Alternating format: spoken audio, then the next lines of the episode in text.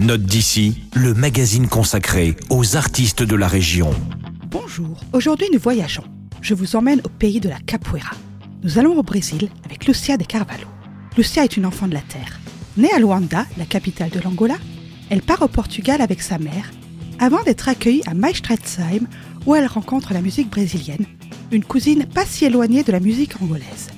Le Brésil devient son Eldorado et pendant près d'une dizaine d'années, Lucia va faire ses armes musicales avec la formation alsacienne Somme Brasil. Puis elle décide de se lancer en solo. Comme un signe du destin, elle fait la rencontre d'Edouard Elbron, un bassiste alsacien globetrotter qui revient tout juste de son paradis, Salvador de Paya. L'alchimie opère. Ensemble, ils vont vivre de bien belles aventures musicales et vont enregistrer deux albums dont le dernier né est nommé Puanga. Je vous propose tout de suite d'écouter un extrait de ce superbe album à l'image de Lucia, un album rayonnant de positivité et toujours en quête d'identité entre Angola, Portugal, France et Brésil.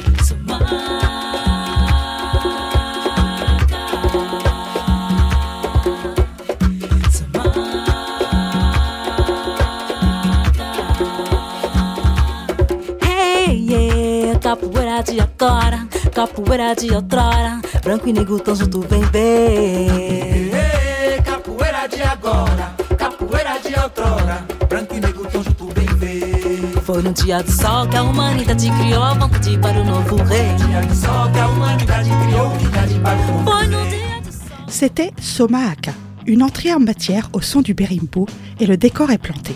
Pas de doute, avec Lucia, vous vous retrouverez instantanément sur une plage de Salvador de Bahia où musiciens et capoeiristes du cru célébreraient leurs racines africaines. Vous retrouverez bien évidemment Poinga, le dernier album de Lucia de Carvalho, à la médiathèque de Célestin.